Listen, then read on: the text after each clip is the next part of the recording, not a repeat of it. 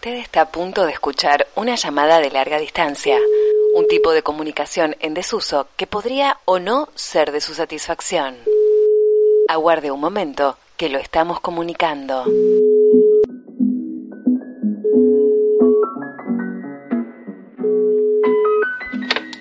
Hola Florencia, ¿me escuchás? Sí, Pablo, perfecto, te escucho. Vamos, nomás. Hola Sabrina, ¿vos me escuchás? Sí, los escucho perfecto. Ah, qué bueno. ¿A dónde estás vos, Sabrina, en este momento? Yo estoy eh, en mi cueva de mi casa en Mendoza y Callao, acá en Rosario. Yo también estoy en Rosario y Florencia, vos estás en Barcelona en el mismo lugar que siempre en estas últimas 11 semanas que estuvimos haciendo este podcast, Florencia. Ay, Pablo, en serio, 11 semanas, qué fuerte que suena. Estoy en el mismo lugar mirando los mismos cactus por la ventana, pero nada más y nada menos que ya en fase 1, pasando ya capaz que a la fase 2 cuando salga este programa el día martes, seguramente ya en cambio de fase, quizá tomando algún transporte público eh, que ya está permitido, pero que ando en bici, así que eh, no, acá estamos saliendo ya de la cuarentena, Sí. estamos en una serie que se llama Desescalada, así como Ajá. lo escuchan, es la palabra oficial en 78 días, 79 días ya de este estado de alarma del Estado español dentro del marco de la cuarentena, de la pandemia, del COVID-19 y todo lo que quieran sumarle. Es bastante extraño porque son casi las 9 de la noche mientras estamos grabando aquí en Barcelona y es totalmente de día. Ya estamos a los pies del verano, Sí. eh, un verano que nadie sabe cómo va a funcionar. Perdón, me río porque no sé si reírme o llorar porque me tengo que mudar, no sé si voy a tener laburo. Bueno, una serie de cosas que, bueno, nos empiezan a atravesar y cada vez más este estado de incertidumbre que, bueno, lo vamos pasando como se puede, ¿no? Como, como lo vamos atravesando. No sé, Sabri, vos cómo, cómo venís llevando esta, esta cuarentena. Y a mí me parece que nosotros tenemos ciertos privilegios, que no nos podemos quejar porque eh, tenemos casas, eh, tenemos las necesidades básicas resueltas, pero bueno, en esa, de alguna manera, cuarentena que light que tenemos, porque al lado de otras personas que la están pasando realmente muy mal, tenemos también los altibajos, ¿viste? Y yo tengo una nena, Sí. Arita, de 5 años, que bueno, se hace también complicado pensar las infancias y sostener la maternidad y un poco también la enseñanza que se viene como a depositar eh, en, en la esfera de lo privado, ¿no? Esto que antes en la escuela, las instituciones educativas lo sostenían, bueno, ahora pasa de este lado de la pantalla. Entonces, bueno, por ahí problematizando esas cuestiones. Pero bien, bien, aparte de eso, ese tema de Charlie, reloj de plastilina, que eh, cuando me preguntaron qué tema quería sugerir, se me vino ese y, y Sí. la máquina de hacer feliz y dije, bueno, reloj de plastilina por ahí es como pensamos el tiempo ahora, que es como el tiempo cobra otra dimensión, en donde al principio, yo pensaba ayer, ¿no? Al principio uno tenía como la adrenalina del tema este de la pandemia que te emergía el deseo para hacer todo aquello que tenías muchas ganas de hacer y volvías a ponerlo sobre la mesa, decir, bueno, si se termina el mundo yo quiero hacer esto, bueno, y de alguna manera eso se transformó en una rutina, este aislamiento, y uno entra como en esos vaivenes, ¿no? Total. Sí, de una. Y que, Ah, y ah, que lo dejamos atravesar. O sea, que, que pase. Yo estoy cada vez más convencida de no hacer de más. A veces estoy como hiperactiva y otras veces no quiero salir del 2x2 donde estoy viviendo.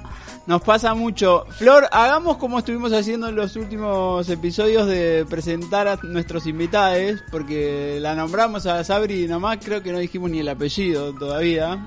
Totalmente. Y ustedes últimamente, no sé si trabajando juntas, pero bueno, estuvieron más en contacto. Así que te dejo la parte de presentarla a Sabrina a vos. Bueno, Sabrina Gulino Valenzuela Negro eh, es una mujer y es madre argentina, Comunicadora social, fuimos compañeras de, de la facultad y de hecho nos encontramos hace muy poco en una clase que daban para alumnos de, creo que primer año de la Facultad de Comunicación y nos volvimos a encontrar ahí y también nos volvimos a encontrar porque Sabrina, además de ser una activa militante de hijos, participante de Abuelas de Plaza de Mayo, esta institución tan reconocida en todo el mundo. Eh, es eh, una artista, una ilustradora, animadora, creativa, hermosa persona que bueno, que viene gestando muchos proyectos y entre otros armaron una editorial que se llama Aguarac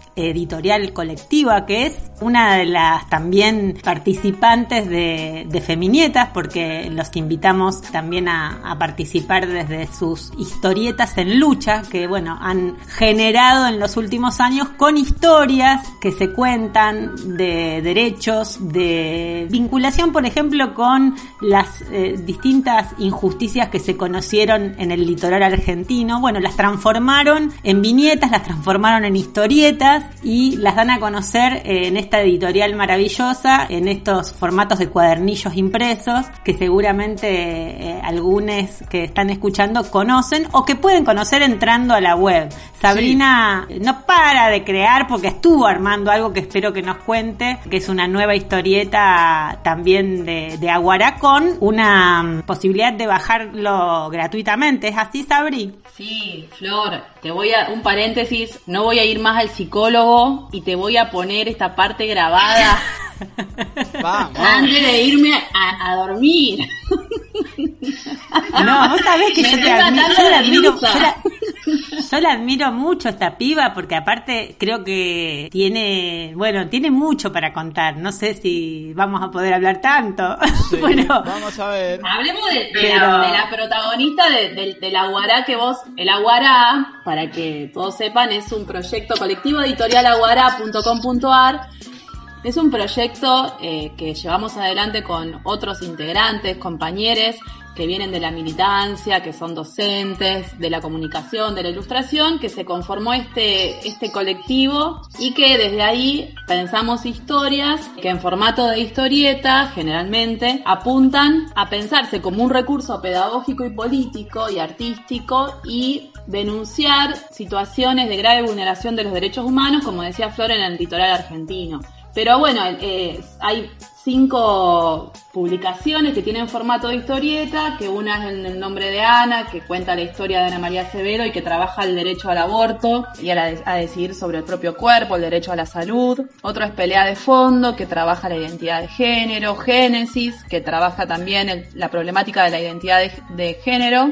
Y hay dos eh, aguarás que laburan la problemática de la violencia policial, ¿no? Todos sabíamos y el otro que se llama Siempre de pie. Pero justo este nuevo no es en formato de historieta, que es el que Flor mencionaba, que se llama Domitila y que para aportar nuestro, o sea, nuestro humilde aporte a la pandemia o a, o a poder hacernos de lecturas y de conocer personajes de rebeldes, feministas de nuestra América, eh, tomamos eh, Domitila Barrios Cuenca de Chúngara, que es una eh, mujer que, que, bueno, que conformó el comité de las amas de casa del campamento siglo XX en Bolivia, es una mujer indígena que también se enfrentó con las feministas eh, en el- la conferencia de la mujer en 1975, criticando que no se incluyera la mirada de las mujeres indíge- indígenas, ¿no? Un poco es Claro. un poco actual eso también. Yo realmente cuando conocí de casualidad la, la vida de Domitila Barrios Cuenca,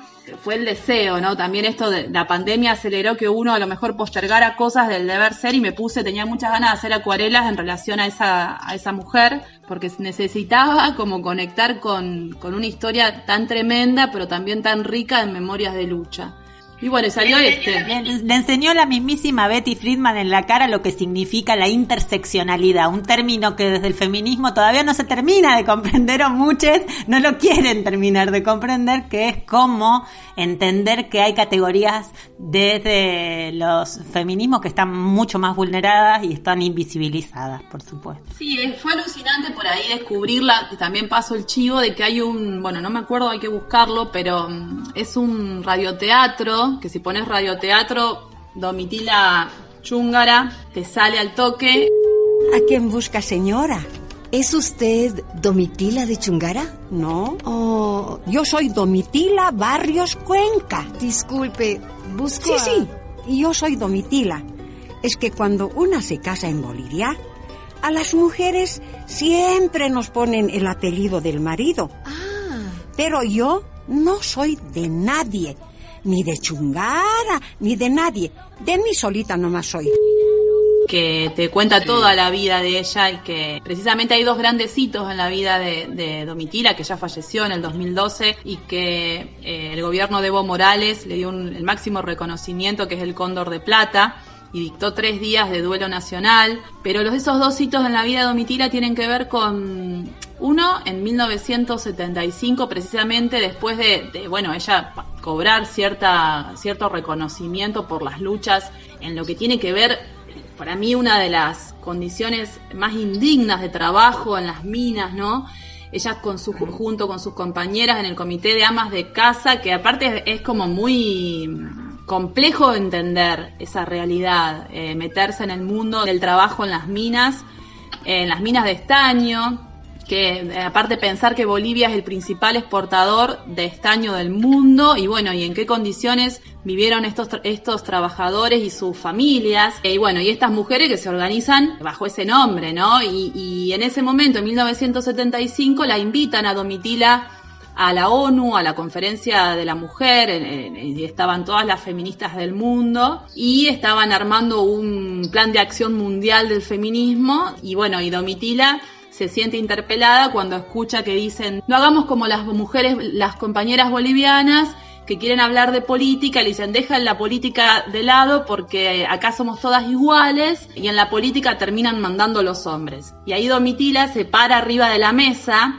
y eh, de una manera también muy, muy interesante le dice, bueno, si quieres que hablemos de nosotras, hablemos de nosotras, pero fíjate que vos venís en un auto, pasaste por la peluquería, te maquillaste, tenés chofer, y nosotras las mujeres de los mineros, cuando se muere nuestro marido, tenemos tres meses para dejar la casa, nos quedamos sin, sin ningún lugar para vivir, ni nosotras ni nuestros hijos, nuestros hijos. Y bueno, y en ese, en ese pensar la contradicción superior, ¿no? Y también entender que de alguna manera ella tenía esta concepción de que cuando la mujer y el hombre se unen pueden lograr muchas transformaciones, ¿no? Y bueno, en un momento, bueno, ella de alguna manera cuestiona, digamos, eh, eh, el pensar de hegemónico que se daba en esa conferencia ya en 1975. Y eso a mí me llamó, me, me sorprendió, porque recordé la carta enseguida de las mujeres organizadas en Bolivia hacia Rita Segato, ¿no? Cuando, digamos, entonces también pensé, mirá qué avanzada la, la este personaje de la historia boliviana. Enseguida dije, uy, pucha, esto ya se daban estas discusiones. Y bueno, me parecía que eso había que, retratarlo en una acuarela. Y bueno, y ahí justo me llama por teléfono Andrés Sánchez Sotelo, que es el, otro guionista, de, quien escribe también eh, la historia de Domitila. Y le digo a Andrés, que además, bueno, Andrés era compañero nuestro de la FACU, un grosso vamos a escribir algo, vamos a hacer algo de Domitila y cuando él empieza a ver que, que Galeano le había dedicado un videíto, Eduardo Galeano también habla de Domitila Barrios Cuenca. Domitila Barrios tenía 10 hijos y yo la conocí en un pueblo minero llamado Yayagua, en una asamblea de mineros. Ella era la única mujer, eran todos hombres. Me sorprendió encontrar una mujer en medio de aquel hombrerío y más me sorprendió verla en acción ella se alzó entre todos, interrumpió una discusión que llevaba ya mucho rato y dijo, yo quiero preguntar cuál es nuestro enemigo principal. Y entonces se alzaron voces que decían la burguesía, la oligarquía, el ejército, la tecnocracia. Y ella corrigió, no compañeros, no, nuestro enemigo principal es el miedo y lo llevamos adentro. Y ahí empezamos muchas noches investigando, viendo cómo lo podíamos confeccionar este aguará que era diferente y bueno, y terminamos, bueno, armando Domitila. Y el otro el otro gran el otro gran hecho importante que atraviesa la vida de Domitila es bueno, es la huelga que esas cinco mujeres, eh, mujeres de los mineros, precisamente se organizan y van a La Paz, viajan porque ellas vivían ahí cerca de Potosí en Yayagua, viajan a La Paz y empiezan una huelga de hambre en la que se suman se van sumando diferentes sectores de la sociedad contra el dictador Hugo Banzer y finalmente Banzer se ve tan debilitado porque se suman los sindicatos, se, suman todas las organizaciones populares de Bolivia y tiene que adelantar las elecciones, Entonces, de alguna manera, esos son los grandes hitos de, Domitila como para recordarla, ¿no? Buenísimo, les recomendamos entonces a todas y a todos que se metan en la web de Aguará. ¿Cómo es? Sí. www. aguaracolectivoeditorial.com.ar Porque es bellísima, Sabri. Vamos a dejar después los, los links abajo cuando pegamos todo y, y ahí pueden encontrar que está muy linda la web y se ve todo el catálogo de lo que estuvieron haciendo en estos años. ¿Te sorprende, Sabri, que estas historias, digamos, si bien vos contabas que hay algo trabajado sobre esto, bueno, digamos, lo de Galeano, está algunas historias de, de ficción y demás, ¿te sorprende que no tengan dentro de los colectivos feministas una visibilidad mayor o no te sorprende? Sí, me sorprende. Después buscando encontré que Chimbote también tiene una publicación de Domitila. Sí. De las antiprincesas. Sí, no sé si en esa colección, pero sí, puede ser que lo tenga ahí. Lo vi después que arrancamos. Sí, y también eh, haciendo contacto con algunas feministas en Bolivia, también la desconocían la historia de Domitila, digamos. Entonces también eso nos llevaba a pensar, hablando ayer con Andrés, decíamos, mirá qué, qué loco también, ¿no? Que estas memorias de lucha también eh, de nuestro pueblo latinoamericano, pensando en los otros aguarás que sí tienen formato de historieta, también son las menos conocidas, ¿no? Así que bueno, la apuesta de la es precisamente eso, tener un recorte federal. Los guionistas, las guionistas y les ilustradores son de esta zona, de esta región. Las historias y los casos elegidos también. Y bueno, en ese sentido es como también hacer una, una apuesta a, a producir un material contrahegemónico, ¿no? Y no tener siempre la bajada de agenda de los grandes medios. Así que bueno, en eso andamos. La Sabri es muy buena oradora, debo decirte, Pablo, si no la has escuchado, y es Sí. de las que apunta, digamos, a agarrar los eh, archivos, los documentos, los ensayos que, que tanto consumimos en la facultad del saber y hacerlos propios, digamos, ¿no? Esta idea de, de que desde las historietas me encantó y, y- y siempre lo incorporo también cuando trabajo en, los contenidos desde Feminietas, esta disputa del sentido y la Sabri es una conocedora de esta idea. ¿Querés desplayarte en esta idea, Sabri? ¿Conocedora en qué? no, no, no entiendo, pero sí, eso me parece que el pensamiento crítico lo tenemos todo y hay que desarrollarlo igual, ¿no? Porque los grandes medios enseguida te machacan un rato la cabeza y me parece que siempre hay que estar viendo quién construye, de dónde viene la noticia, quiénes son los agentes que producen ese mensaje, cuáles son los intereses a los que representa, digamos, pero bueno, ya queda en cada uno hacerlo. Claro, igual yo desde afuera, mirando el proyecto de Aguará y, conociendo también el proyecto que viene llevando adelante de Flor de Feminietas, veo como algunas coincidencias y te quería preguntar eso, Sabri, ¿cuándo fue que arribaron a que el lenguaje para rescatar estas historias tenía que ser ese? Vos decís el lenguaje de historieta. ¿Por qué la historieta como herramienta? historieta Claro. De las ilustra claro, sí, tal cual. Porque la historieta me parece que tiene un aspecto pedagógico. De hecho, Westergel decía que con en formato de historieta, una historieta bien contada, le servía a cualquier chico o chica del mundo para aprender cosas que de otra manera no las podría aprender. Y tomando esa perspectiva de, la- de lo pedagógico, de lo artístico, me parece que, que se puede pensar este recurso, ¿no? Y de hecho, bueno, somos algunos de los que estamos ahí, laburamos en docencia, bueno, y de la militancia también en esto de pensar cuestiones que trasciendan el lenguaje militante, no únicamente que nos hablamos entre nosotros de lo que queremos Sí. contar y pensar una apuesta creativa y poder trascender la frontera de los que, bueno, de alguna manera estamos en el, en, en este, en esta esfera de, de la militancia y que llegue a, a cualquier persona, ¿no? Que pueda romper ese, ese cerco que, que también a veces hay que hacerse una autocrítica de que, bueno, la, la cosa militante nos hablamos entre nosotros. Y bueno, esa es la apuesta, es decir, bueno, es- son las nuevas generaciones a, a la que está Obvio. dirigida a nivel medio, sobre todo para para el docente que la docente que quiera elaborar la problemática de los derechos humanos, bueno, tiene estas historietas que todas tienen un marco legal, marco jurídico legal, todas parten de un dolor o una vulneración de un derecho humano y, y se cuenta la transformación en una lucha colectiva.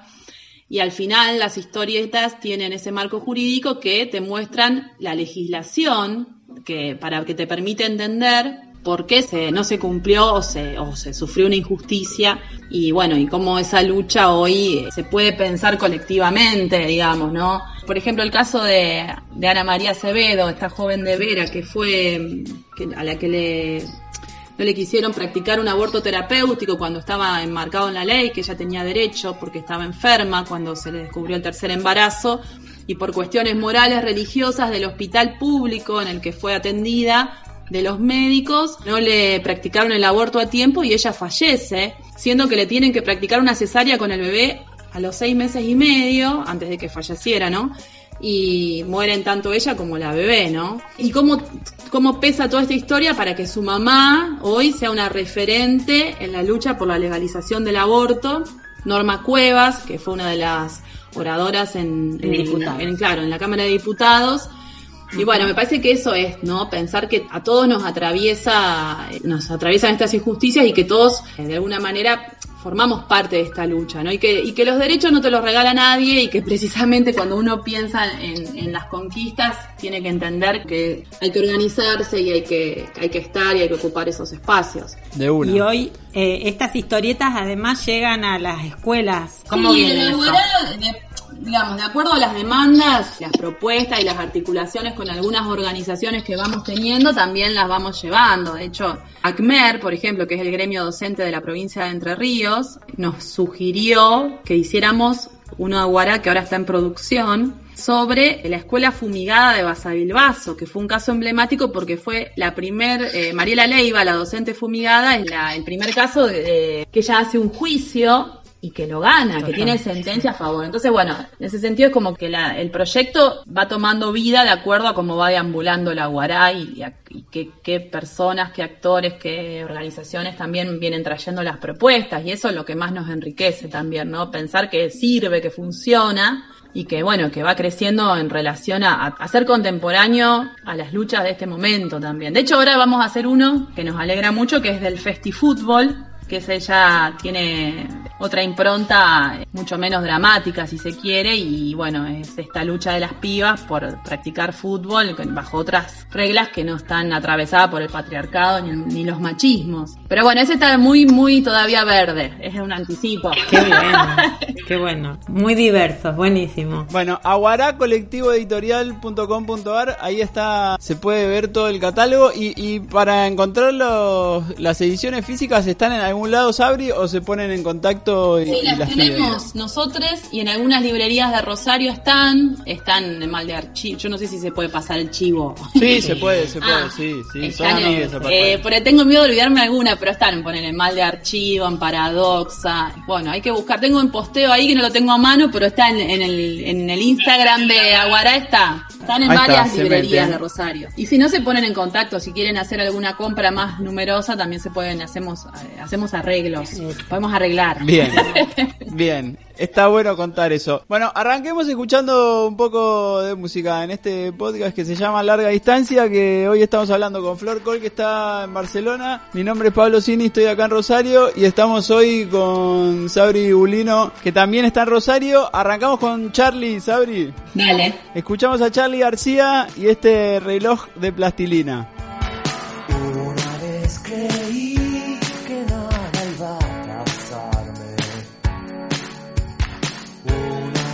Pensé que nadie iba a matarme. El tiempo pasó entre rayuelas y cometas, entre un amor y bicicletas.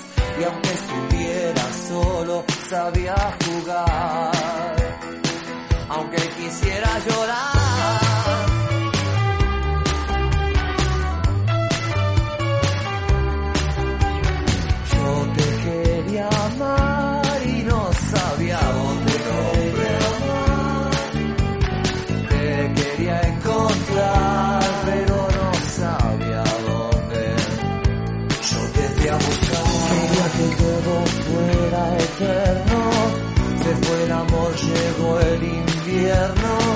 Y anduve tiritando en cualquier lugar.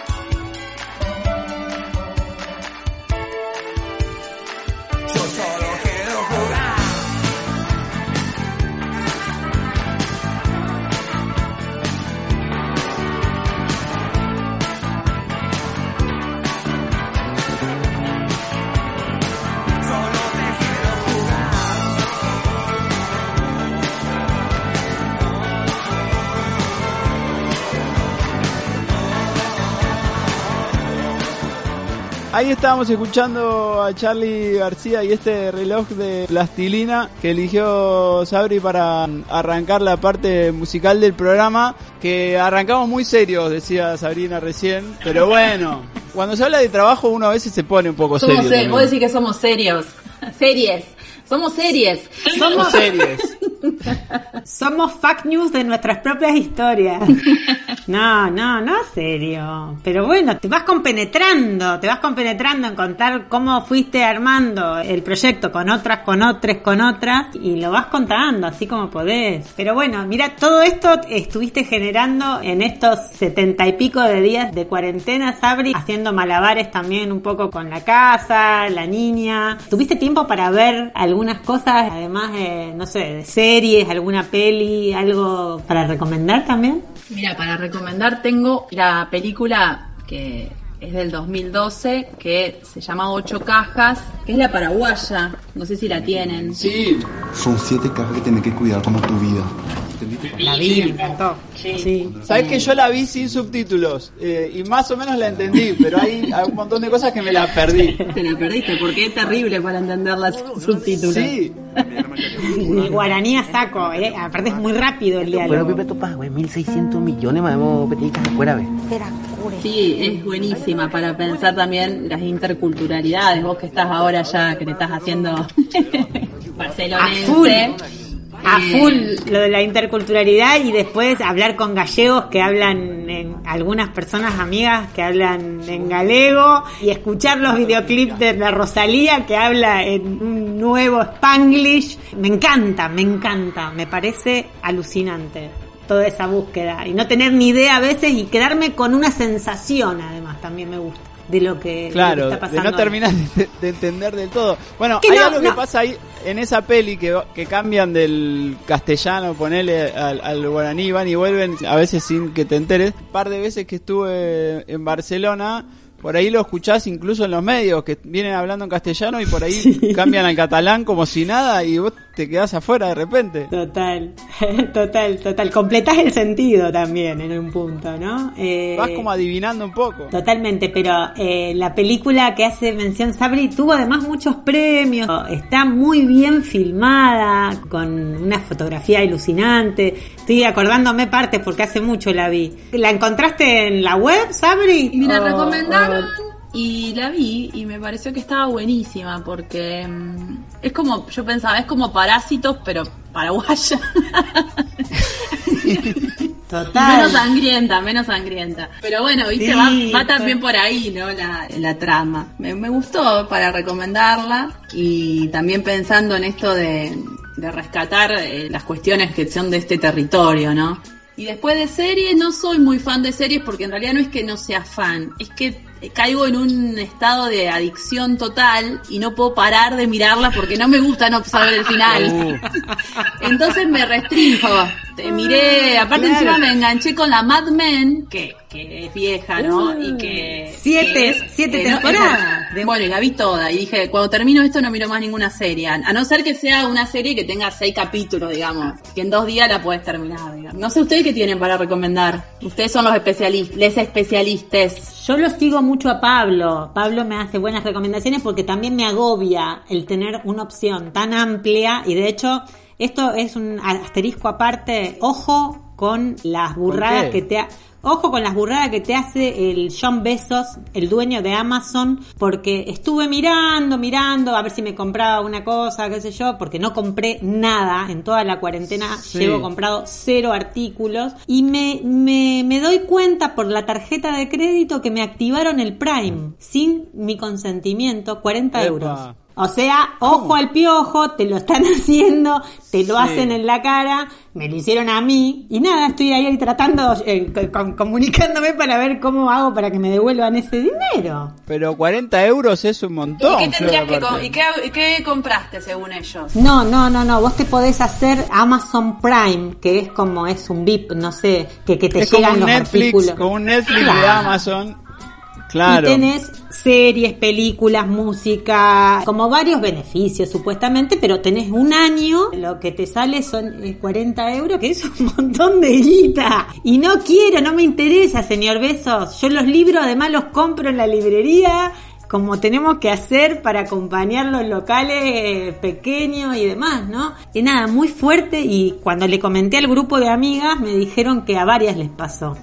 Como vos cuando te haces la cuenta, por más que sea común y gratuita, tenés Sí. que poner una tarjeta de crédito, Ajá. en algún momento te hacen la del oso y evidentemente comentándolo con amigas les pasó a varias. O sea, Bueno, Flor, por me, ahí ama- me Amazon amazonaron. No le está yendo tan bien y necesitaba una ayuda y te la pidió de esa forma, ¿viste? Están quintuplicando sus fortunas, como tantas empresas en esta, en esta cuarentena, mamita querida. Pero bueno, ahí está, caí, caí, caí. Y bueno, no, no estoy viendo ninguna de las series que me están ofreciendo de Amazon, pero sí la que me recomendó Pablo de HBO, que me gustó mucho. Se llama Betty. ¿Vos, Pablo, las viste todas también? No, eh, vi tres capítulos hasta ahora, pero Bueno, me encantó. y- yo estoy a los Sabri.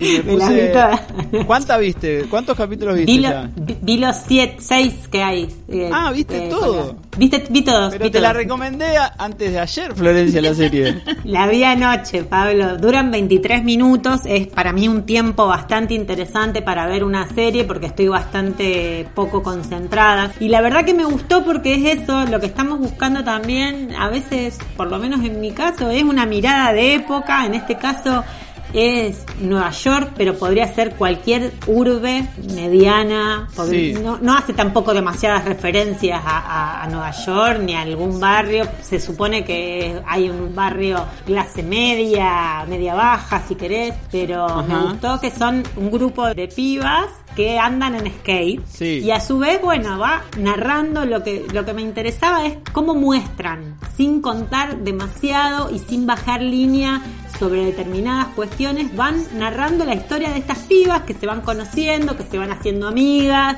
en Claro, un que mundo se conocen en un Total. parque de skate donde la donde predominan los varones. tipos, por supuesto, Claro. claro. Pero nada, me encantó. Y la música es buenísima. Estuve leyendo algo sobre la directora que también me gustó porque también tiene varios documentales.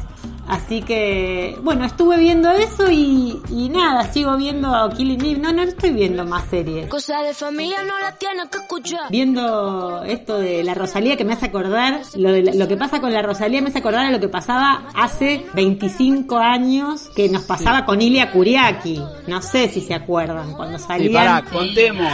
Rosalía es una eh, artista eh, Nah, ya- catalana. la Sabri conoce a la Rosalía. Sabri no conoce a la Rosalía. No, no la conozco. Contame. Contame. Jodeme que no la conocés. La Rosalía. A ver, la conozco. A veces la conozco a la gente y la tengo que googlear. Bueno, una cantante. Pasa que con Pablo. nos- bueno, qué sé yo, a vos te gusta Pablo, ¿no? Sí, me gusta mucho, sí, sí, sí, pero pero contémoslo por eso, es una artista catalana que mm, desde ahí, desde Barcelona, bueno, hizo la carrera de música, estudió mucho, pero se metió sobre todo de la cultura andaluza, de la gitaneada, digamos, porque Sí. ella no es de procedencia gitana, pero digamos es una estudiosa y rinde, digamos, el homenaje, si, si querés, al pueblo gitano que, bueno, en- está como dividido un poco. Hay, una, hay un grupo que la acusa de apropiación cultural y hay otro grupo que dice que siempre incorporó a los maestros, las maestras, tanto del cante como del baile gitano. Entonces hay, digamos, toda una búsqueda muy interesante. Hay un primer disco que es maravilloso, que va a ser difícil empardar eh, esa creatividad que tuvo, digamos, este disco que ya tiene dos años. Que, bueno, parte de una historia. Que acá estoy viendo, malamente.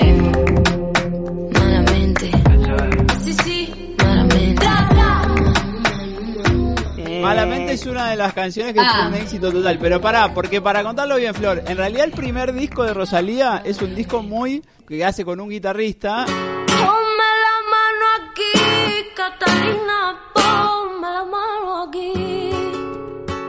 La y que es un disco como muy tradicional de música de Sí. Andalucía. Y después hace este segundo disco que se llama El Mal Querer, el mal que donde está Malamente y donde Y pasa, por levantarte el cabello. que lo que hace es mezclar eh, esa música tradicional española con los géneros nuevos, con el trap, con el reggaetón, incluso en algún punto y demás, y se vuelve un hit global, mundial. Se vuelve famosa en Estados Unidos y demás. Y ahora ya es una estrella mundial. Bueno, yo creo que también después de ese disco empieza a grabar simples con artistas internacionales, desde Balvin. James Balvin y, y unos cuantos. Y eso creo que es la entrada al mercado más norteamericano y de Spanglish. Va, va, me parece a mí, ¿eh? Que si bien el reconocimiento fue con el mal querer, después Sí. entra con toda.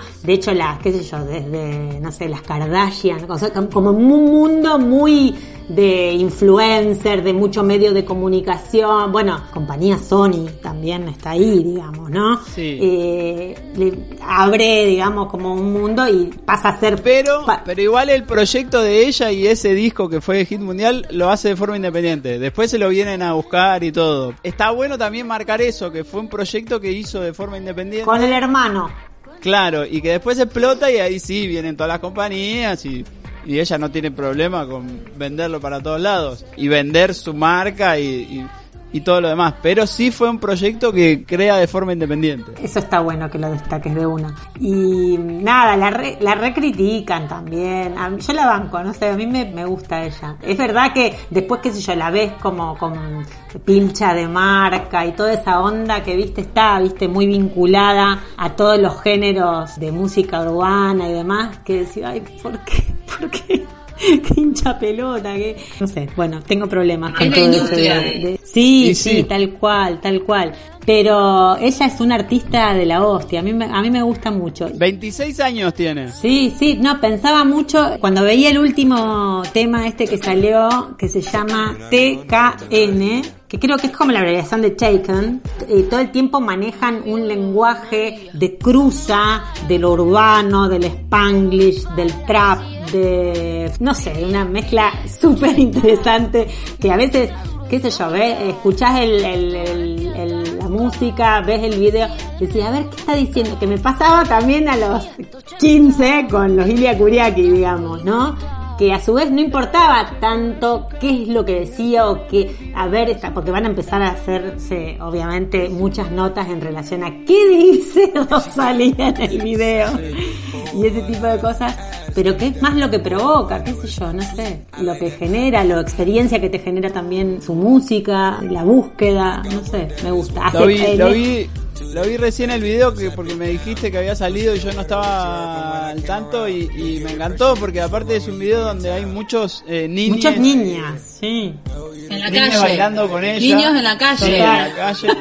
Sí, niñas en la calle, cosa que hace mucho que no podemos ver. Total. Y bailando y haciendo coreografías y con toda esa cosa de- del baile urbano. Me encantó. Bueno, hay algo en la construcción de esa imagen de Rosalía que siempre tuvo que ver también con los videoclips eh, y siempre hizo unos videoclips que eran como súper profesionales y llamaban mucho la atención y fue parte de su éxito y lo sigue siendo. En esta otra forma también que desde que salió ese disco siguió sacando temas y ya debe haber sacado como 6, 7 temas que no forman parte de ningún disco sino que van apareciendo y ahora la industria de la música también funciona de esa manera. Total, en dos, en dos años no hubo disco nuevo de Rosalía, sí hubo temas sueltos, que como vos decís, tipo 8 o 9 temas, este último, que en una parte dice, ni una, ni una, ni una, ni una", algo así, que yo trataba de descifrar. Ni un amigo nuevo, ni una haría. Trataba de descifrar. Que no sabía si era ni un amigo nuevo, ni uno haría, o ni un amigo nuevo, ni una herida. No importa. Ni un amigo nuevo, ni una haría. No importa, dije, no importa. Me encantó igual el tema, me encantó ella como una especie de, de matro, de mat, sí, de maternaje ahí que hace con esos niños. Sé, me, me encantó. Bueno, ahora lo El voy, la voy a la poner. cuarentena. La voy a poner. Sí, ponela, ponela, ponela porque es genial. Es genial y además porque no sé qué te pasa a vos con las nuevas músicas. Nuevas, digo que ya no son nuevas, ¿no? Con el trap, con el rap, con, no sé, lo charlábamos también con otras invitadas. Pero bueno, ahí absorbiendo también qué pasa. Nosotras que somos de otra generación y como esto, no sé, me acordé mucho de lo que me pasaba con los Ilia Kuriaki. No sé por qué, que, que, que me encantaban también. Y a veces, sé yo, no, ent- no entendía nada que cantaban, ¿entendés?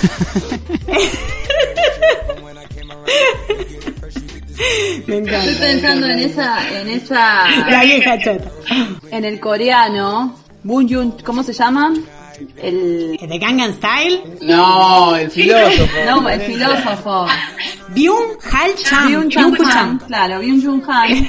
Sí, me Que él encanta. habla, viste, de, de hiperculturalidad y que también un poco me parece que lo que se quiere referir a estos textos sobrepuestos, ¿no? Me parece, por, yo no la escuché a Rosalía, pero pensando en esto que vos la estás, o no sé si la escuché, a lo mejor sí, no me doy cuenta que es ella, porque si es tan conocida, me imagino que está en el Hay un, tema, hay un tema que se llama hay un tema que se llama con altura que eh, estoy casi seguro que lo tenés que haber escuchado porque lo, lo pasaron por todos lados Seguro, Sabri. Lo bailoteaste, guacha.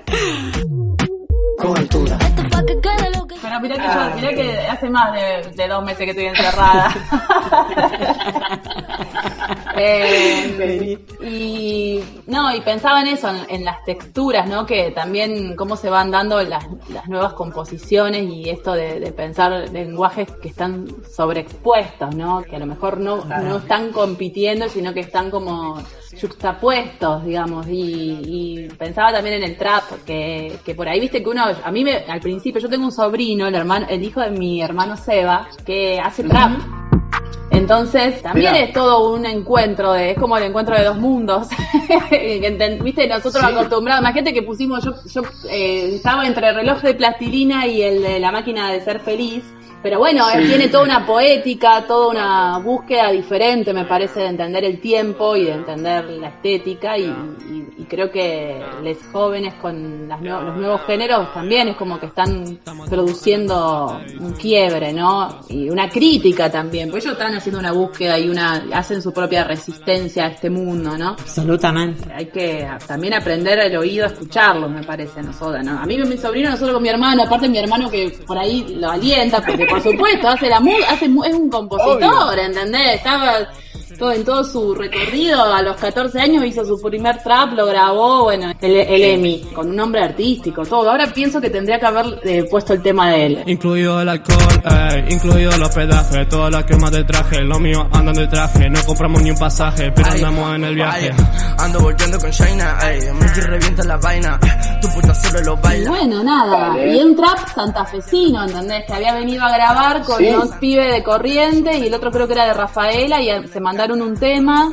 vos pasámelo Sabri que ahora en este momento ya está sonando Sí, tan, tan rápido. Qué, qué, qué chico, qué eficiencia. y ahora abajo está sonando yo todavía no sé cómo se llama todo pero después con la magia de la edición está sonando ahora y lo estamos escuchando bueno y, y nos contabas lo- y lo grabaron No, y lo grabaron con, no, yo no me acuerdo ahora con quién, el productor, si querés después le pregunto a mi hermano, que es colgado, no me va a atender ahora, Eh, pero mm, también es todo un encuentro entre ellos, una producción, a mí me parece que está alucinante también, ¿no? Que tengan también una, es como una, como una especie de resistencia a nuestra generación, ¿no? Claro. Pero bueno, es la, es la calle, aparte es el conocimiento de la calle, ¿entendés?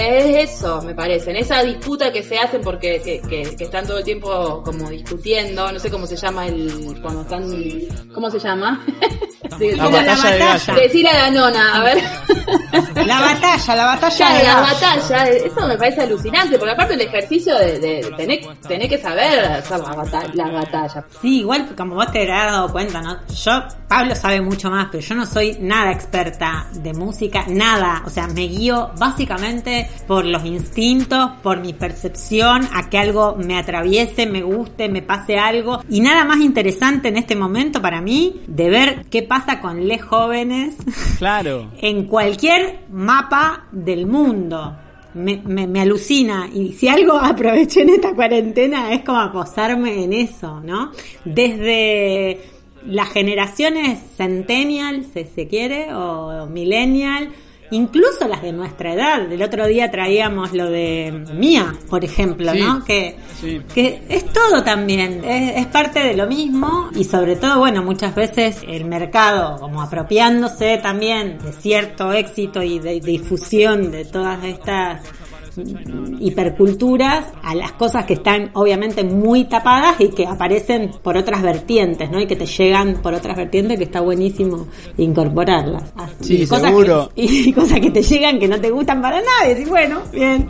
No, está bien, pero, pero está bueno siempre hacer el ejercicio de intentar conectar con eso que están haciendo los más jóvenes. Porque, bueno, si no, si no le das la chance, ahí ya sí te empezás a convertir en un viejo choto de esos que reniegan de todo antes de escuchar nada. Mira, acá lo encontré el que grabó con ¿Cómo se llama el, el tema? ¿Lo tenés ahí? Joseo se llama. Lo hace Tayaina y Miki y Lil Bato. Me quedé vato, Shaina, José, ya, ya, ya, ya, ya, ya, ya.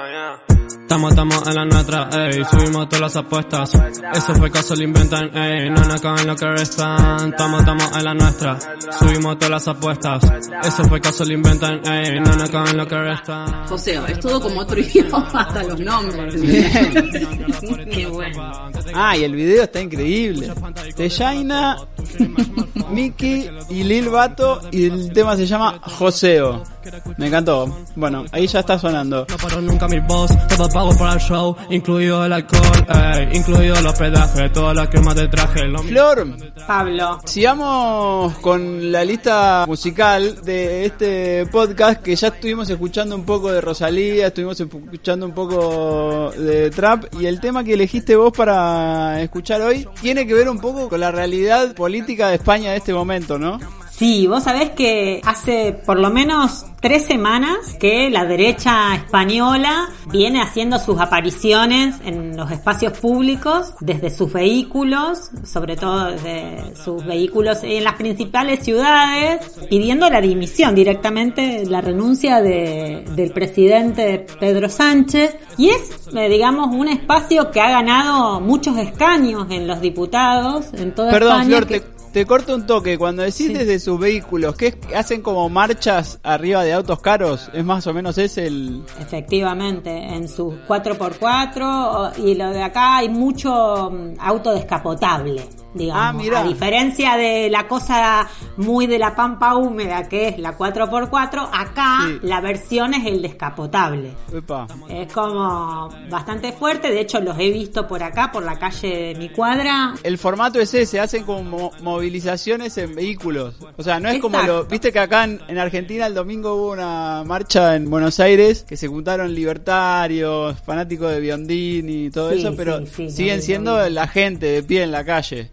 No, no, Acá no, no, no, es como que organizan en vehículos caros. Organizan en vehículos, aunque en algunos barrios de Madrid, sobre todo, se concentraron también eh, muchas personas simpatizantes de esta agrupación que, bueno, reivindican a, a Franco, nada más y nada menos. Estamos hablando de, de Vox, pero también, bueno, parte de lo que es el PP y ciudadanos que se, se sumaron a este pedido de dimisión del gobierno con una cantidad de cosas bueno, enormes, porque bueno, acá acaba de, de salir esta posibilidad de subsidios para todas aquellas personas que están desempleadas, que es una suerte de ensayo que hicieron muy similar a lo que es la asignación universal hijos hijas que se hace en Argentina. Estamos hablando de eso, Sí. lo que sucedió acá es básicamente una, una copia de eso. Desde 400 euros al mes que lo van a cobrar, bueno, una cantidad importante de, de personas que residen en España y hay muchas personas que también que no tienen papeles que también lo van a recibir. O sea que por primera vez yo te podría decir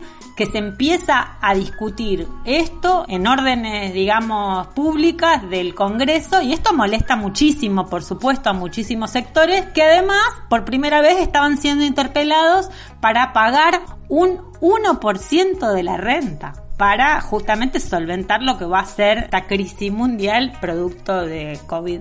Así que bueno, me encantó hacer esta introducción para, pa- contarles que traje una canción que se llama Cayetano, que es de un grupo también muy joven, que tiene tres años, son de Mal- del barrio Malasaña de Madrid, se llaman Sí. Carolina Durante, y bueno, hacen una interesante mezcla de rock, un poco de pop y punk también, ¿por qué no? Y armaron este disco y este tema que, bueno, se volvió casi un himno para sectores progresistas, si se quiere, porque bueno, todos los amigos se llaman Cayetano y generalmente es un nombre que aparece mucho en los votantes de Vox. Entonces Apa. toma un nuevo sentido este tema que ya tiene más de un año y que ahora se han hecho varias versiones, así que bueno, ese trajimos Cayetano para ustedes. Uno, dos, tres, cuatro.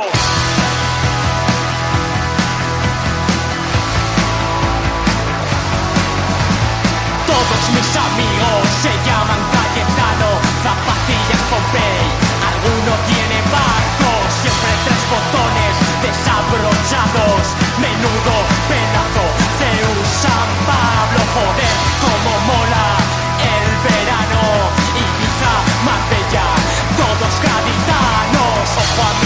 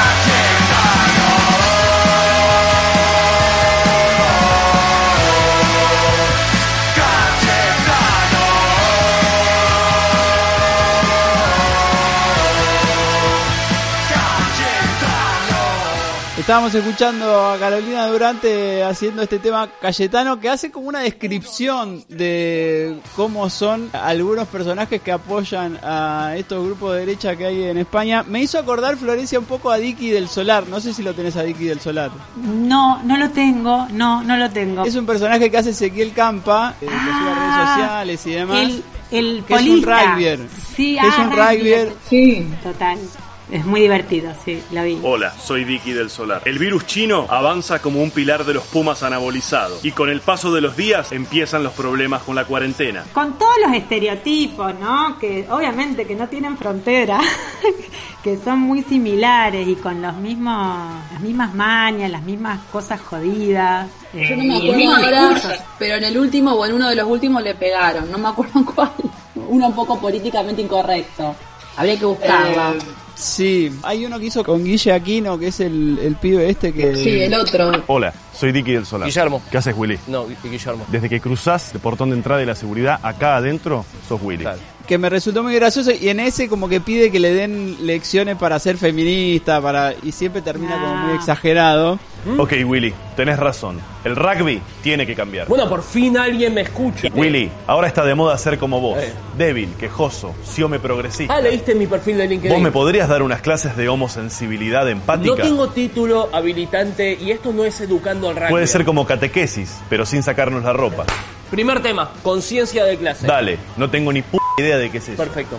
Pero y también vi una nota que hizo Ezequiel Campa contando sobre ese personaje y que cuenta que cuando empezó a hacerlo al video no quedaba claro que era un personaje y entonces como que el chiste era que empezaba a circular en ciertos ámbitos y alguna gente lo compartía porque pensaba que era en serio y se sentía identificado por ese por lo que decía ese tipo que estaba ahí hablando, agarrando una pelota de rugby con una pileta atrás y una Y en el medio, no sé qué. perdón, a lo mejor me equivoco, pero en el medio no fue lo del asesinato de este pibe en Villa Gesell. Sí, también. claro, sí, sí, sí. Claro, sí, también sí. se da esta situación, digamos, tremenda de lo que ya no se habla prácticamente, no sé si No. los no sé- Pero hubo Pero- un mes y medio que eh, fue eh, tema de todos los canales todos los días.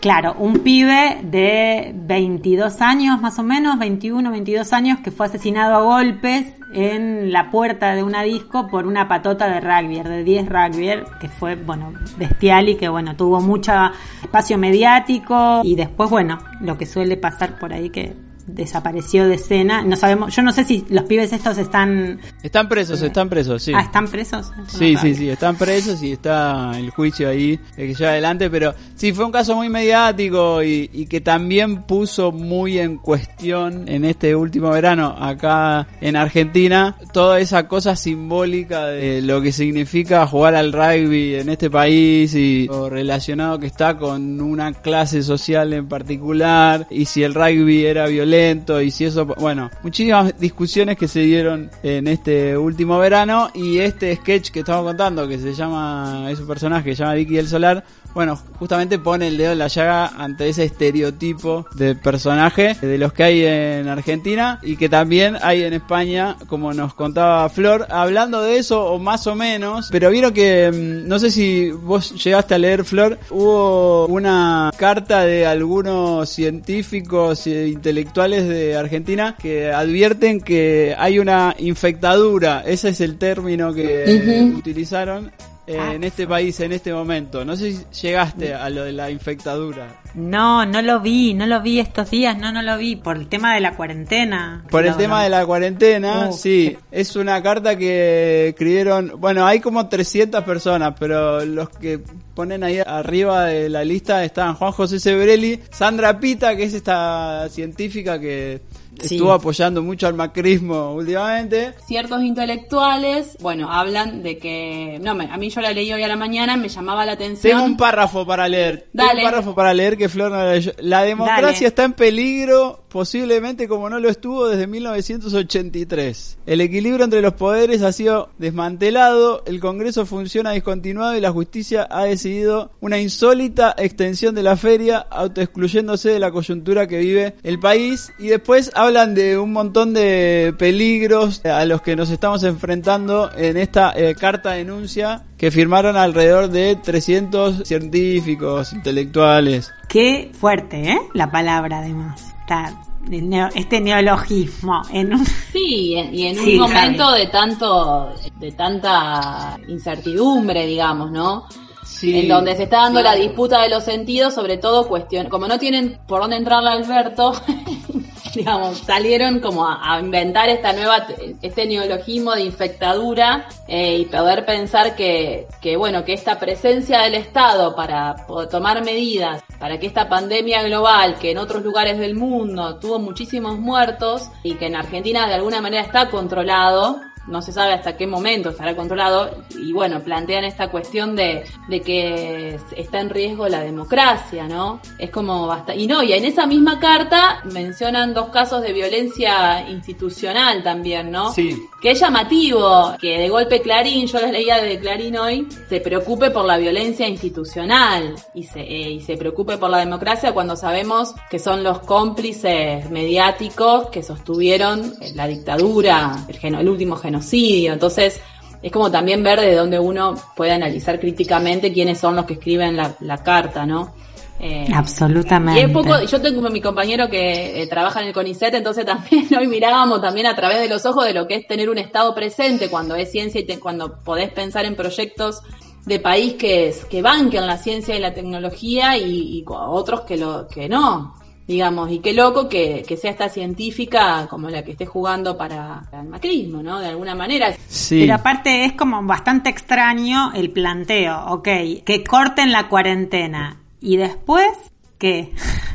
Van a ser los mismos que cuando se... dis- Bueno, no sé, digo, o sea, es muy difícil hacer futurología, más en un momento donde sabemos bastante poco. Digo, estoy en un lugar donde hubo más de 27.000 muertes. Es bastante diferente a lo que pasa en Argentina, por supuesto, pero que acá lo que más se cuestionó y se sigue cuestionando y formas de pedidos de juicio político al gobierno es porque se demoró mucho en hacer la, el aislamiento preventivo y social. Eso Claro. es fundamental. Sí. No A como- mí incluso me parece, Claro. Flor, que, que es un poco más rebuscado el planteo porque en la carta no es que pide eh, ¿Qué es lo que directamente se que, se pide? leva- Claro. que se levante la cuarentena, que en todo caso, en algunas cuestiones puntuales, digo, cuando vos pensás en gente que no está pudiendo laburar o no sé qué y que haga ese pedido eh, específico, Es más justo. Después puedes compartir o no, pero en- entendés esa parte, que hay gente que la está pasando mal.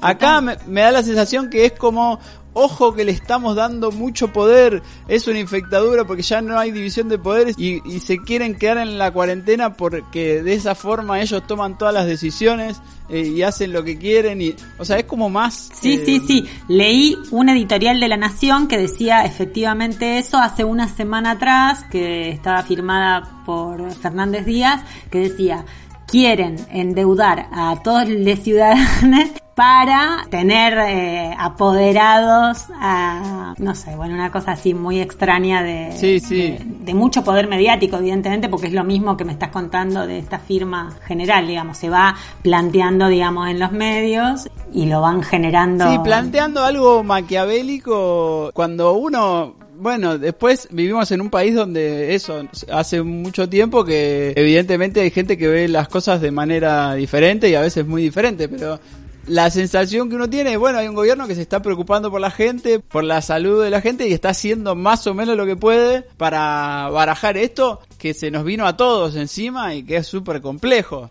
Y entonces uno ve que hay cosas que se hacen un poco mejor o un poco peor, pero en esa circunstancia que es extraordinaria. Cuando empiezan ya los planteos un poco más, no, porque en realidad esto lo están haciendo con fines oscuros para... Es como... Para hacer una Venezuela, escuché también de vuelta. Claro, Apareció Venezuela sí. que hacía mucho que no se escuchaba. Sí, Susana Jiménez metió lo de Venezuela esta semana, que fue tema en varios medios, sí. Bueno, y hablando de, de, de un poco de, de la democracia, Sí. hace apenas dos semanas se conoció la sentencia sobre el juicio FECET 3, ¿no? Que fue una de las condenas más reconocidas en el último tiempo de lo que pasó en el segundo cuerpo de ejército, en lo que pasó en... En la bueno, policía. en- ¿Querés que te cuente? ¿Quieren que les cuente, les haga el resumen de los juicios? Contanos un poco porque, bueno, son de las causas más grandes que se han desarrollado en los tribunales de Rosario. Es bastante lo que se hizo en estos últimos años y vos fuiste testigo, Sabri, de algunas de estas causas y estuviste ahí en la cocina, digamos. Sí, eh, bueno, en este, en esta de mayo tuvo tres, dos sentencias importantes y una apertura nuevamente de una de las causas, la que es la causa, que también es una causa muy importante en la Argentina, que tiene que ver con la causa Campo de Mayo, el tramo de los ferroviarios, en donde se reinicia esa causa y comienzan las audiencias que bueno en su momento eran orales y públicas y ahora por la cuestión del aislamiento se hace a través de internet con el soporte tecnológico no en donde ahí Claro. el Campo de Mayo entonces declararon Lorena y Flavia Batistiol, que son dos integrantes de Abuelas de Plaza de Mayo en Buenos Aires y que buscan un hermano una hermana desaparecida. Eso fue un- una de, las, de estas causas que, que son tan importantes. Y en Rosario, la que vos decís, que es la causa FECET 3 y FECET 4, en donde se juzgaron los crímenes de lesa humanidad que cometió la policía de la provincia de Santa Fe en un centro clandestino de detención en el centro de Rosario, ¿no? Queda Dorrego y Santa Fe, la esquina ahí donde el, el pozo, que es el ex servicio de informaciones, que hoy es un sitio de Claro. En esa causa. Sí, que hago un, un paréntesis Sí. que me, me ha llegado una audioguía sobre Ah, sí, lo que significó en la época de la dictadura ese lugar, que fue un centro clandestino de detención y que, bueno, un paréntesis ahí aparte para sumar a, a esto que, que fue reciente, de Bani Canepa y de Ricky Robbins. Perdón. Está buenísima la audio- Sí, está re bueno ese proyecto de la audioguía. Después lo podés subir, Pablito, que, que lo que, que esté interesado. Sí. Lo meto ahí en el link y también pensaba que hace un par de años se hizo un documental que lo dirigió Fede Actis que habla del edificio ese entero, de lo que es la gobernación que tiene la provincia acá en la ciudad de Rosario. La arquitectura Hay del documental crimen. que cuenta, claro, la arquitectura del crimen que cuenta la historia de ese edificio. que también podemos linkear. Y bueno, y esta, Exacto. y este, esta sentencia que tuvo 188 víctimas el proceso, 14 imputados, y que los imputados están acusados, fueron acusados por delitos de privación ilegal de la libertad, tormentos, homicidios, desaparición forzada y por primera vez se juzgaron los delitos sexuales en el marco del terrorismo de Estado. Hubo seis condenas a cadena perpetua, o sea que fue una muy buena condena y bueno, también se siguió por internet, ¿no? Por la plataforma, pero hubo muchas personas que se conectaron para decir también, ¿no? Al unísono que la memoria no está en cuarentena y cabe agregar también para pensar en esto, en esto que esta es una emisión eh, también global, el, el podcast, pensar que la Argentina eh, es un país que es ejemplo en el mundo en materia de derechos humanos y que durante más de 40 años el movimiento de derechos humanos exigió memoria, verdad y justicia, que cada sentencia es el resultado de muchas, de muchas luchas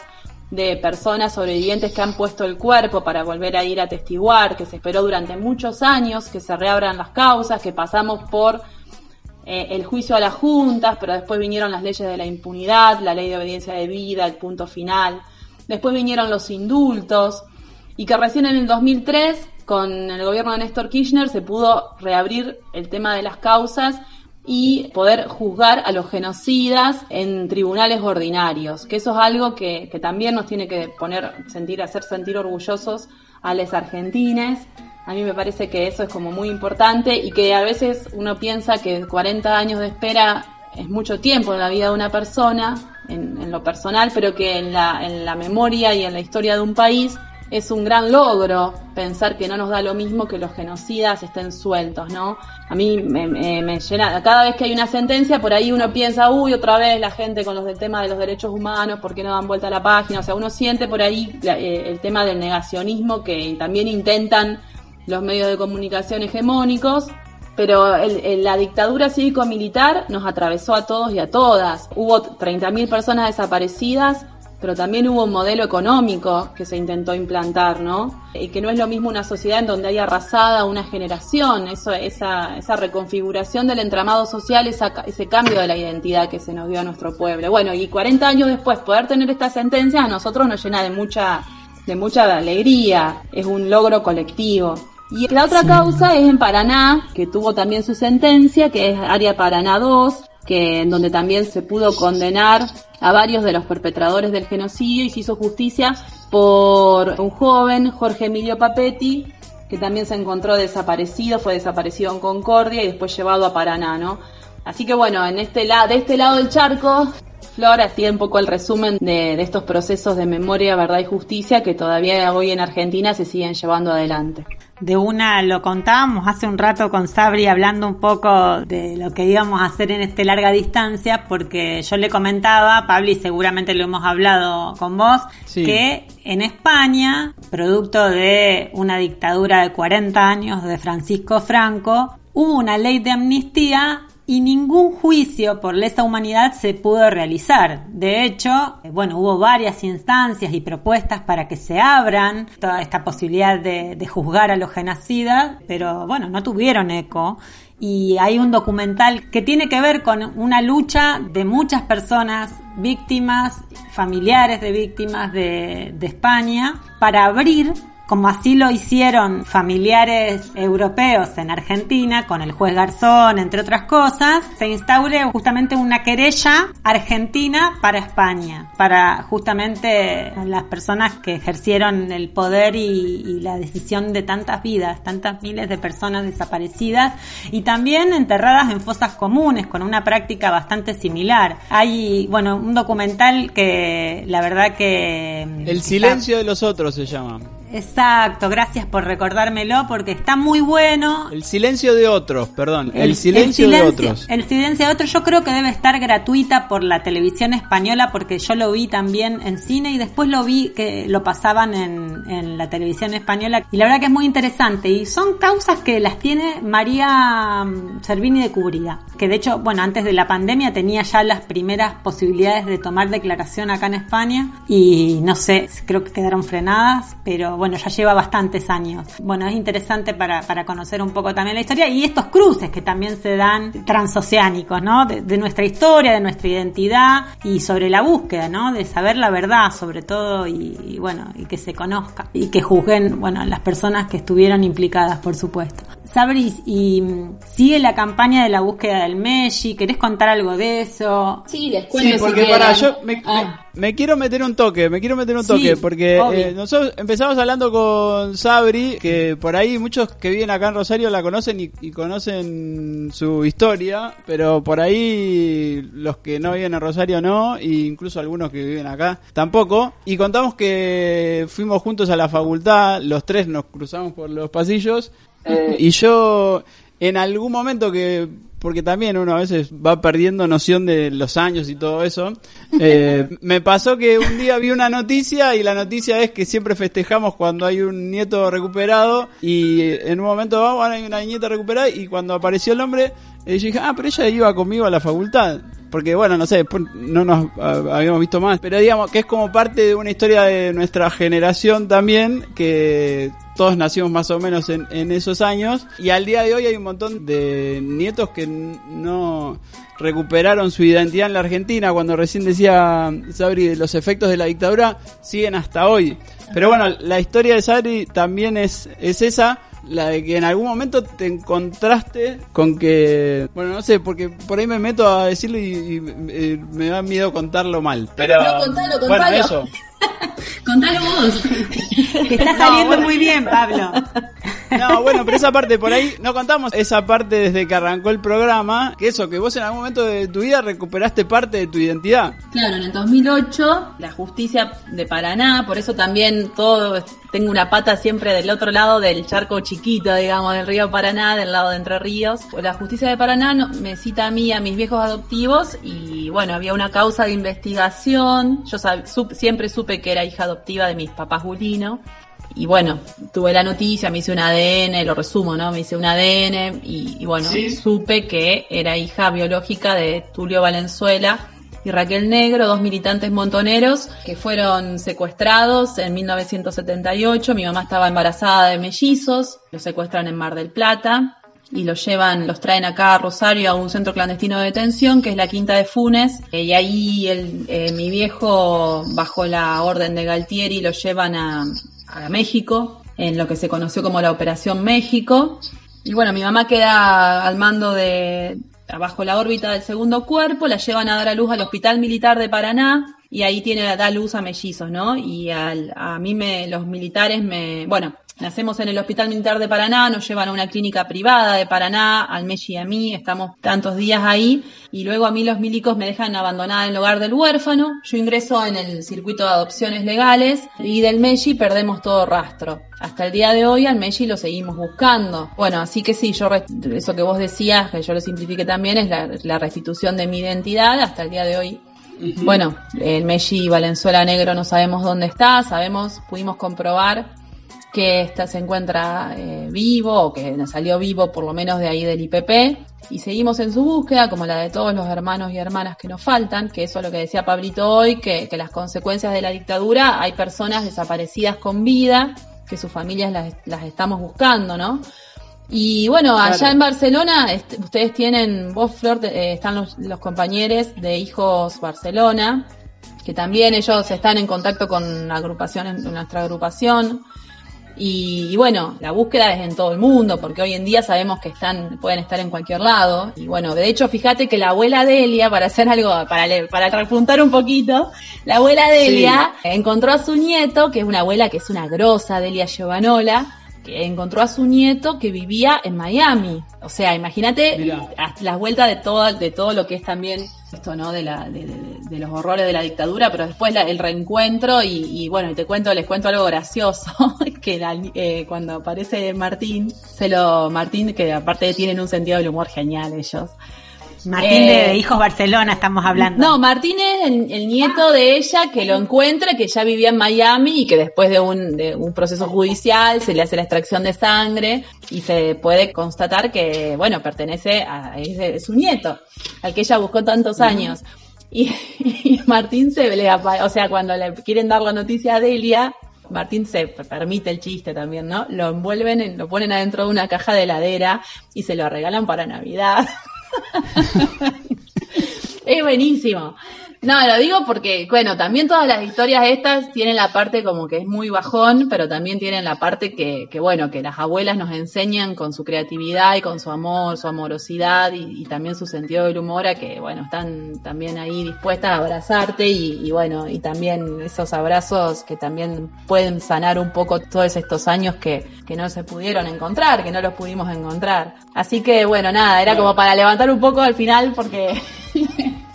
Sí, bueno. Bueno, es eso, es, bueno, la búsqueda es eso también, ¿no? Y la creatividad con la que las madres y las abuelas nos enseñan a apostar también, ¿no? Y la alegría también que, que uno siempre tiene que recordar de esa generación de, de 30.000 compañeros desaparecidos que, que, bueno, que también les atravesaba su militancia, ¿no? Su militancia revolucionaria.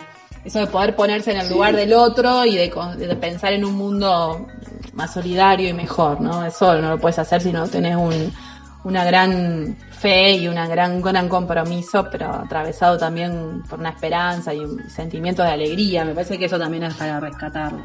Ahí va. Acá siempre recomendamos materiales y documentales y estuvimos recomendando un par. Si alguien quiere conocer más sobre la historia de Sabri, hay unos documentales que se hicieron cuando fueron los juicios en el 2009 y 2010. Sabri acá en Señal Santa Fe y hay uno donde vos contás ahí tu historia, bien en detalle. Sí, ese ahí después pegalo, es un aire a voz, los nietos que buscamos, y hay varias cosas para buscar. Después está el libro de Alfredo Hoffman, que se llama Reencuentro, Crónica de la Restitución de una Identidad, que bueno, eso también cuenta el lugar de que tuvieron los juicios, ¿no? El tanto eh, Hospital Militar Claro. como IPP, que son las dos causas que, que cuentan, que bueno, que donde se juzgan a los responsables del- de, de- de la patota del segundo cuerpo y después de la cúpula de médicos privados, que eso también está bueno para poder pensar la responsabilidad civil de los médicos en la Bien, dictadura. Y, y hay uno también que se llama Los días del juicio, donde se cuentan esos días y que aparece también la parte de, de hijos y esa cosa en esto de haberte encontrado con parte de tu identidad, además también encontrar ahí, o no sé si fue tan así, pero mm, un lugar de pertenencia y un lugar desde donde en su momento apareció mucha luminosidad también. Sí, ese, eso, esos eh, materiales están buenos para poder pensar el contexto acá, pensando ¿no? en el que esto va a circular de, de los juicios en Santa Sí. Fe. Está bueno. Y la agrupación Hijos es una agrupación que se crea a mediados de los 90, en donde también se le da la vuelta de rosca que se necesitaba, me parece, para poder pensar en las identidades políticas de, de los compañeros de los 30.000. Me parece que, que Hijos viene también eso, el tema de los scratches, de, de la murga, de- del quilombo, de las peñas, que también ahí nosotros íbamos a las peñas de hijos en la, en la facultad, ¿no? Eh, Mm, pens- total. pe- pensás peña de hijo y te viene un tema de la Versuit. que, le- que los chicos de, que, de, trap no tienen La idea, o sea, pero, pero bueno, te Claro. viene hijo la Versuit Manu Chao. un así. Y, Qué bueno. y bueno, nada, creo Y a- que, que, y, bueno, ahora, y ahora con los hijos. ¿Cómo? Y ahora también, digo, se suman las generaciones de les hijes. Claro. También a esa, a, a toda esa movida, bueno, ya desde hace un tiempo, pero. Bueno, creo que el femi- la- los feminismos, el movimiento feminista acá en la Argentina, me parece que también toma un poco esas banderas, Claro. ¿no? Ese- esa transformación del pañuelo blanco en el pañuelo verde, me parece que también es la postal de, de pensar que cómo se inscriben las luchas actuales y cómo pueden tomar las herencias de lucha, ¿no? Me parece que eso está bueno. Sobre todo con el festejo en el cuerpo también, sabiendo lo que pasó un cuerpo y también con el glitter ahora, sumémosle, Chicas, voy a poner yo un tema y, así ya, ya casi estamos terminando. Es un tema brasilero, porque a mí me gusta mucho la música brasilera. Y ayer justo me crucé con este tema que es de 2008. La banda se llama Tres Namasa y es una banda que formaron tres músicos brasileros y la idea era que las canciones las canten todas cantoras mujeres en su momento. Este se llama O sea un lugar y la que canta es Talma de Freitas.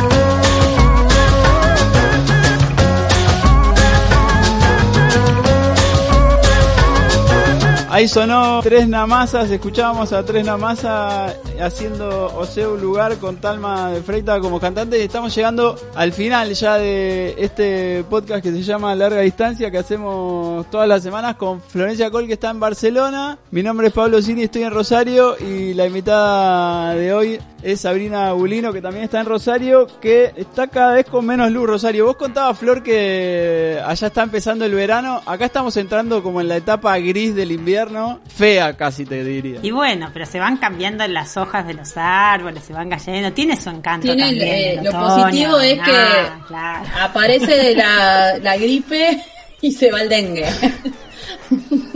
Ponele, ponele, qué sé yo.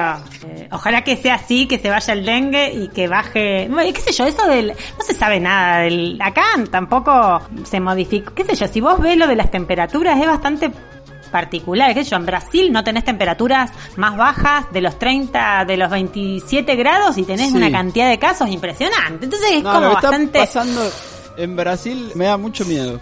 Es muy fuerte lo que está pasando en Brasil y bueno, y sigue Bolsonaro ahí, y ya lo tenés, eh, no, que es muy, no, no sé, no, no, no quiero ni hablar, pero es que sabemos muy poco. ¿Vos ya abandonaste, Florencia, tus lecturas que en un momento contabas que estabas leyendo todo el tiempo todo lo que se podía saber sobre el virus? Sí, hace todo- rato, no, no, no estoy toda esa parte ya la abandonaste. Estoy leyendo poesía, nada más que poesía.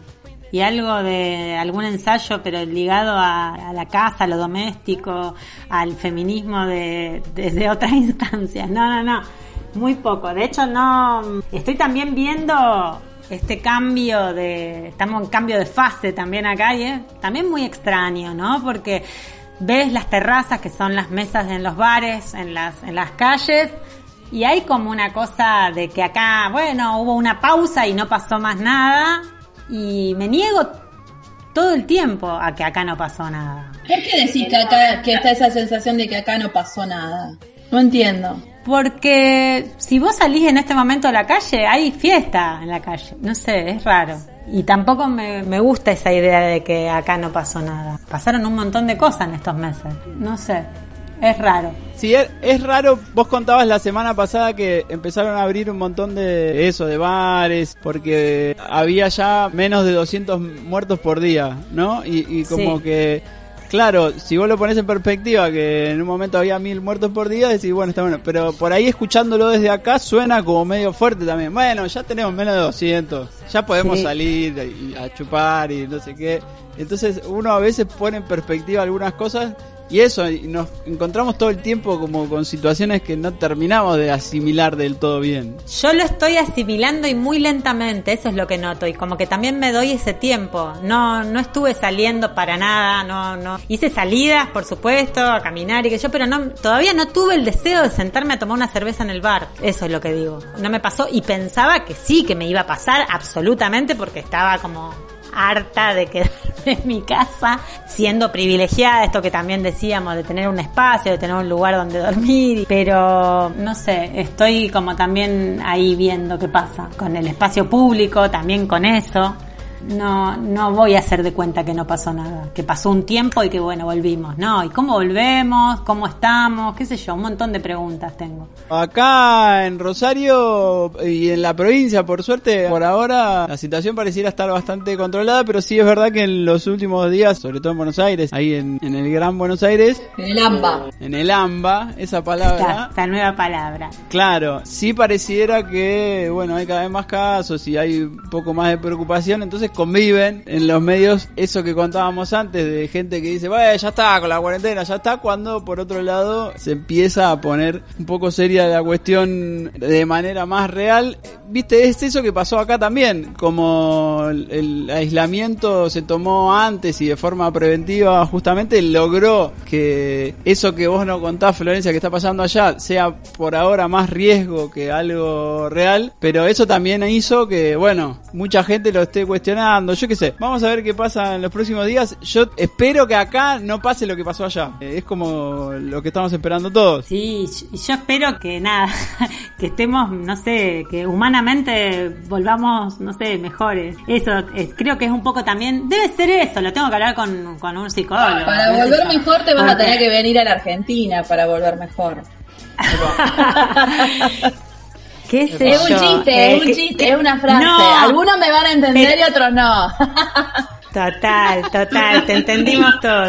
Pero me parece que también eso es un tiempo de seguir haciéndonos un montón de preguntas. ¿Qué sé yo? No me agarro así esta semana. Che, acá viste, che, Pablito, viste que el Sí. gobernador va a pedir que se amplíen las actividades ahora para la Sí. semana que viene, por eso, pues ya que estaban hablando de lo dom- en el servicio doméstico, en gimnasios y en un 50% en los bares, eh, o sea, en los bares está un 50% de la capacidad y con reservas. No sé qué onda, a mí también me da como un miedito porque puede volver, viste lo que pasó, que nosotros tuvimos 28 días sin casos.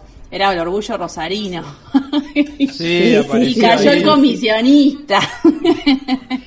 Lo digo en chiste, ¿no? Pero cayó el comisionista de Buenos Aires y, y bueno, y empezó de nuevo todo hasta el 14, creo que... Y nos rompió el invicto. El, claro, y sí, que eso lo postearon también. Y bueno, ahora hace cuatro, cinco, tres o cuatro días que estamos sin casos también.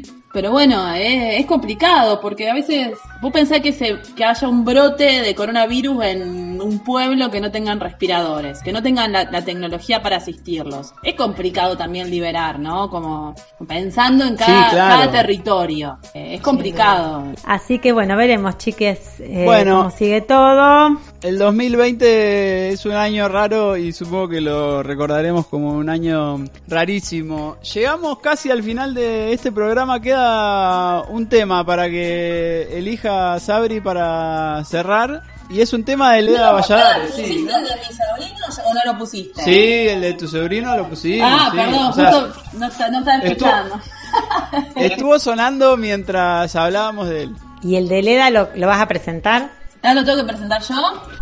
Sí, lo tenés que presentar vos, Sabri. Porque No sea vaga, Sabri. Y nos tenés que contar No, es que el después, por que, qué después que me este pusieron todo el tema del trap y de todas las nuevas generaciones, me quedé como Sí. el de Leda, que es un, es- lo encontré, miren. Está muy bien. ¿Saben cómo lo encontré, no? Por las nuevas generaciones, aparte. Porque mi hija me hizo llevar, le habían regalado el Nico Mansi, le regaló un libro de- sobre la biografía de María Elena Walsh, y a- así la descubrimos a Leda Valladares, y me puse, va, nos pusimos a investigar porque ella era una folclorista tucumana que también eh, hacía investigaciones sobre lo que tenía que ver con la música y la cultura calchaquí. Y bueno, es así que pensando en esto de, de recuperar las voces, digo, bueno, ¿qué tema puedo poner que me haya marcado en este en estas semanas? Y bueno, uno de Leda. Bueno, ahora ya habíamos dicho dos o tres, ¿cuál era que, que quedó? El de... Quedó eh, con mi negro con mi manto. negro manto. Sí. Me parecía que estaba bueno, así que bueno, para que disfruten eh, sonidos de la tierra tucumana. Bueno, nos vamos a despedir entonces con mi negro manto, este tema de Leda Valladares. Chicas, gracias por este rato que compartimos. Les mando Gracias. un saludo grande. Saludo enorme, abrazos interoceánicos para ustedes dos. Los Bueno, quiero. gracias y la verdad que yo había, so- lo que no dijimos es que yo había soñado de este programa. Pará, pará, entonces, digámoslo, contemos esa parte antes de terminar. Yo había, a- eh, venía la flor desnuda en el sueño. no, mentira. En bola estaba yo, mijo. Venía la flor, erótico. venía la flor en una bici creo y me venía a decir que quería hacer un programa de radio conmigo a las siete y media de la mañana, Flor. Y yo me acuerdo de eso, entonces hay que jugarle al 7.30. Y, Vamos. Y, y yo le decía, pero tan temprano, Flor. No, tan temprano no. Y, Porque yo, te, yo sigo de largo porque no estoy durmiendo bien. Por eso. Bueno, pero, pero bueno, viste, después me, me vino la propuesta del podcast, así que bueno, la agradecida de haber charlado con ustedes, la verdad que es como retroceder un poco el tiempo porque eh, son mis compañeros de, de la Facu y bueno, nada, muchos cariños y gracias. Bueno, chicas, les mando un beso grande. Después para mí tenemos que hacer una historieta, Sabri, con ese sueño con Florencia. O sea, Dale, vos si querés, guionista. Yo puedo ser el guionista tranquilamente. Después me lo contás bien y, y ficcionamos alguna parte, todo. Yo creo que no va a hacer falta ficcionar porque el sueño era... Bien. Qué divertida. Chicas, les mando un beso, nos quedamos escuchando a Leda Valladares con mi negro manto y bueno, nos estamos viendo por ahí. Nos estamos viendo y encontrando. Besos grandes. Un beso.